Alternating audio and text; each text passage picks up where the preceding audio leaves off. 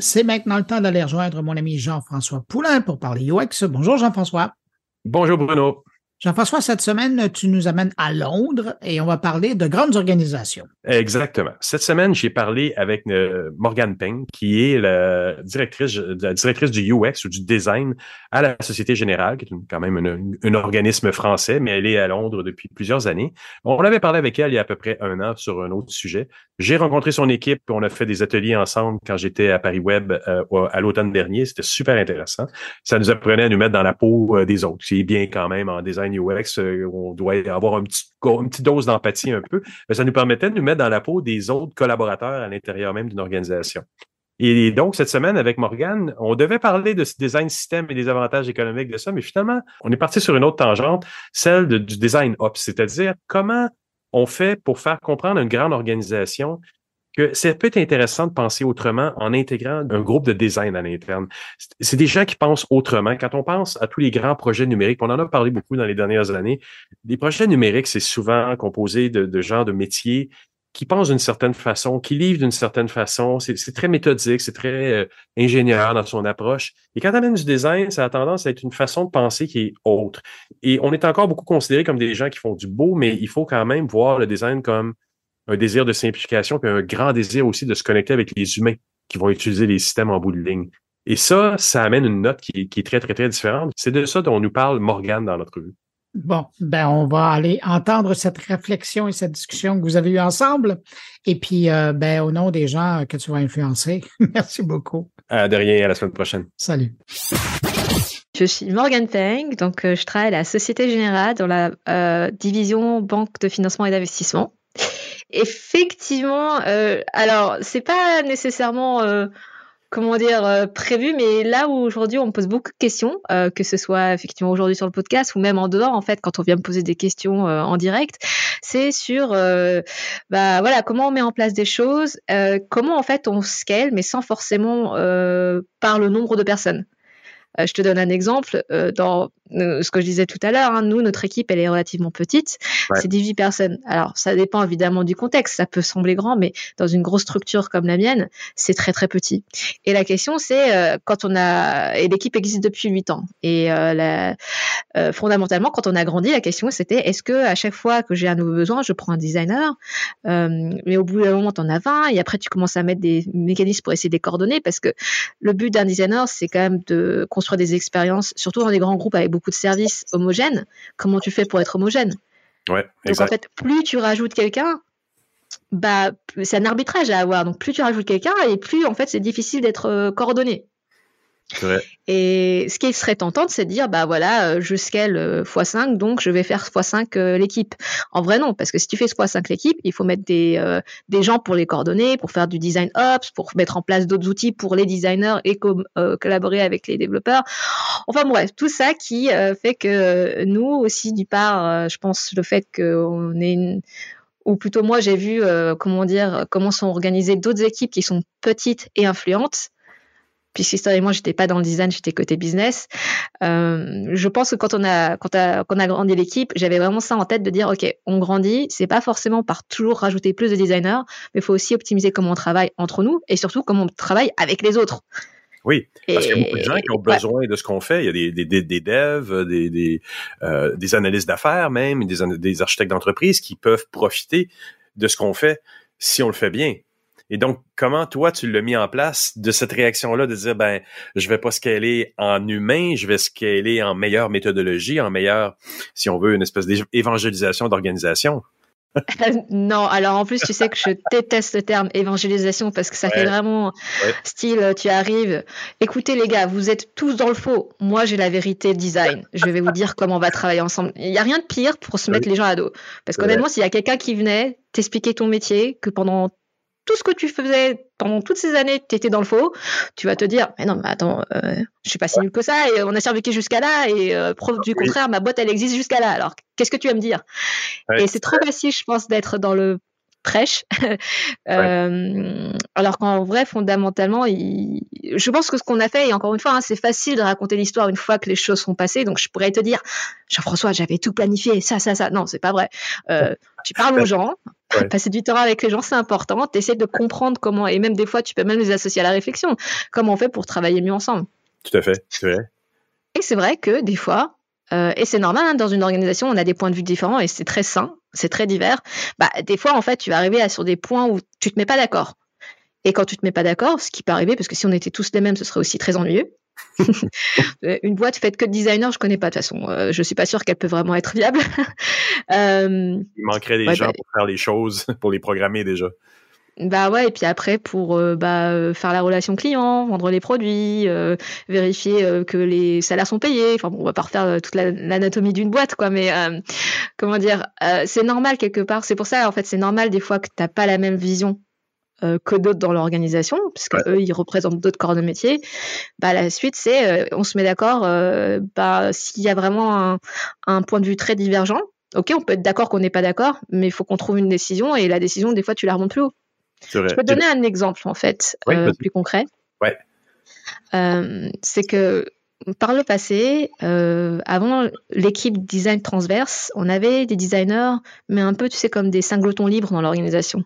Mhm. Mmh. Ça dépendait vraiment de euh, qui réussissait à avoir un budget pour un designer, euh, qui réussissait à avoir des relations avec des agences. Enfin, ouais. C'était vraiment pas très coordonné.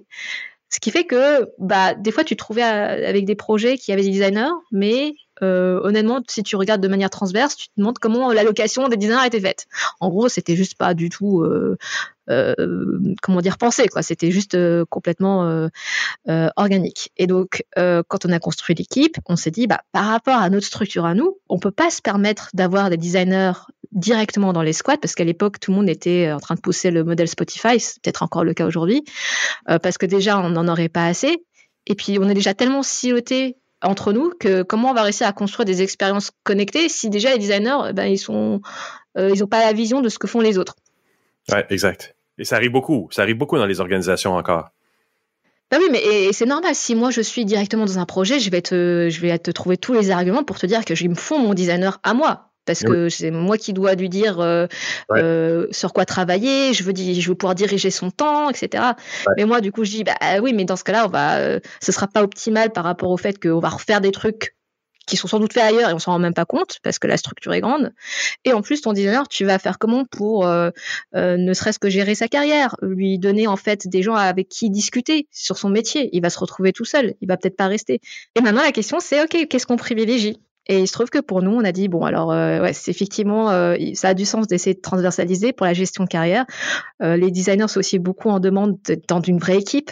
Si tu veux aujourd'hui, quand on passe des entretiens, il y a beaucoup de gens qui viennent et qui se disent sentir seuls dans les expériences précédentes. Ils étaient juste dans euh, une équipe à la ouais à la squad, euh, personne vers qui euh, se tourner pour euh, ou s'ils essayent avec ils se essayent de se trouver mais t'as pas vraiment du temps pour ça.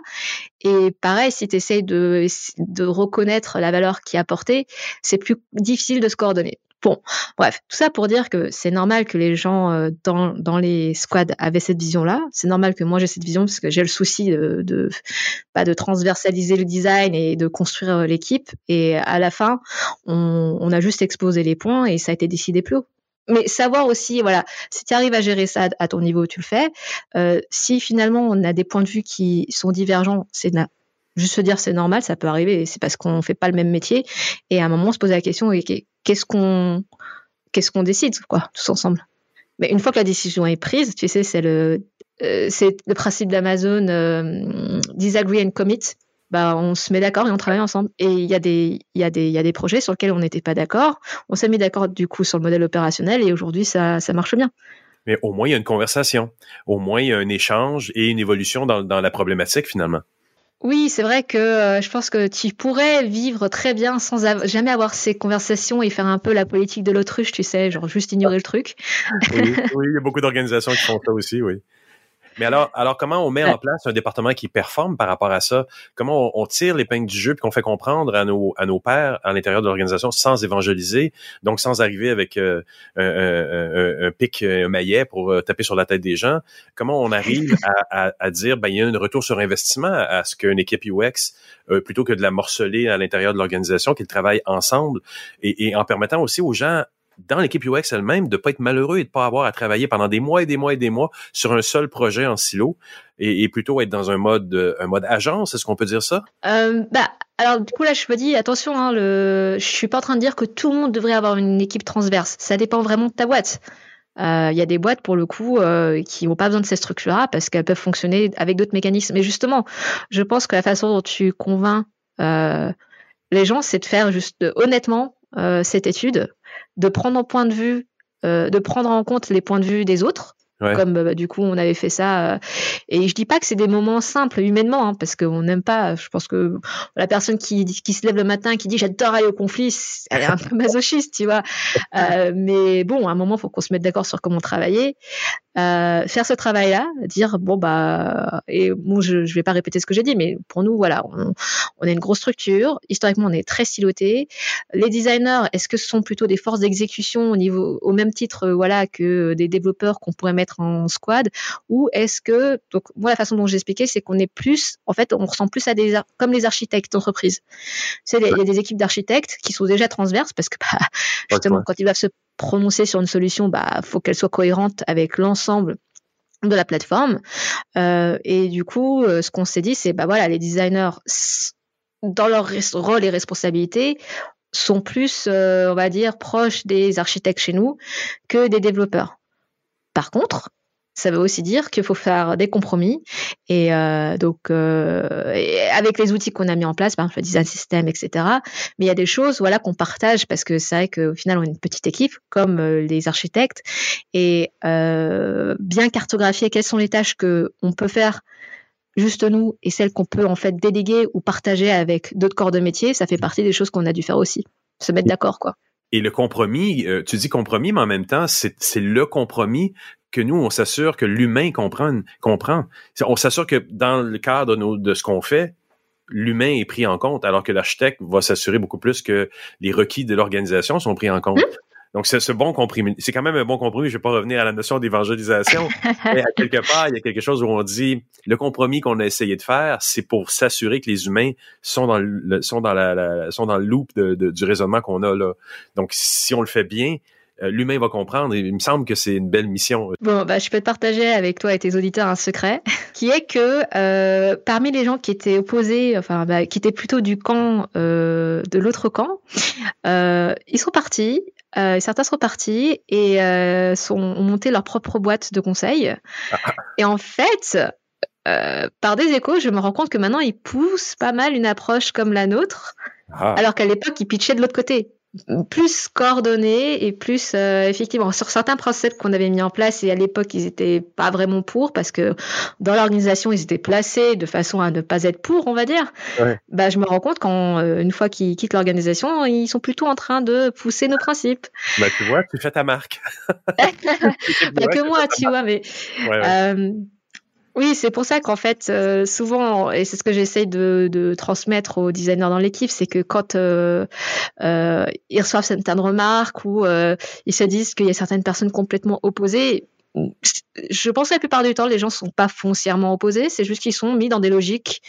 Ouais. Euh, parce qu'ils ont d'autres rôles qui font que bah voilà ils poussent d'autres priorités et c'est pour ça que des fois et c'est normal c'est pas mais dans ce cas-là il faut, faut qu'on en discute quoi. Oui, non, c'est ça. Et ça nous, ça nous permet d'avoir une plus grande empathie envers les besoins de tout le monde. Je pense que c'est, c'est peut-être une des, des mesures qu'on peut prendre si on est dans un département UX à travers le monde, c'est d'organiser des, des, des meet-ups ou des rencontres avec les corps de métier qui sont autour de nous. Parce que c'est pas donné mm. à tout le monde nécessairement de comprendre. Et, et, ça renforce, ça renforce notre lien de, notre rôle d'être la Suisse dans les grandes organisations. Bah, c'est vrai que c'est facile de rester entre soi, encore plus de nos jours. Euh, parce que tu peux faire des meet-up entre nous, euh, un, un, petit podcast entre nous, pas que d'ailleurs. Euh, mais euh, oui, passer du temps aussi avec les autres, je pense que c'est important. Et euh, tu as participé à nos workshops d'impro. Ça fait aussi euh, partie des choses qu'on essaye de pousser quand on essaye vraiment de faire jouer les rôles à d'autres personnes pour les sortir de leur cocon de designer, par exemple. Oui, oui, c'est ça. Et ça nous mettait dans, dans, les, dans les ateliers qu'on avait fait, ça nous mettait dans la peau des autres. Et puis bon, quoi de mieux pour un UX que d'arriver à faire ça, et même pour les autres, pour un programmeur d'arriver à se mettre euh, à la place d'un designer et de comprendre sa position. Écoute, Morgane, merci vraiment beaucoup pour le temps que tu m'as accordé ce matin. C'était super plaisant, comme d'habitude. Bah, merci de m'avoir réinvité. C'est toujours euh, un plaisir de discuter avec toi. Merci beaucoup.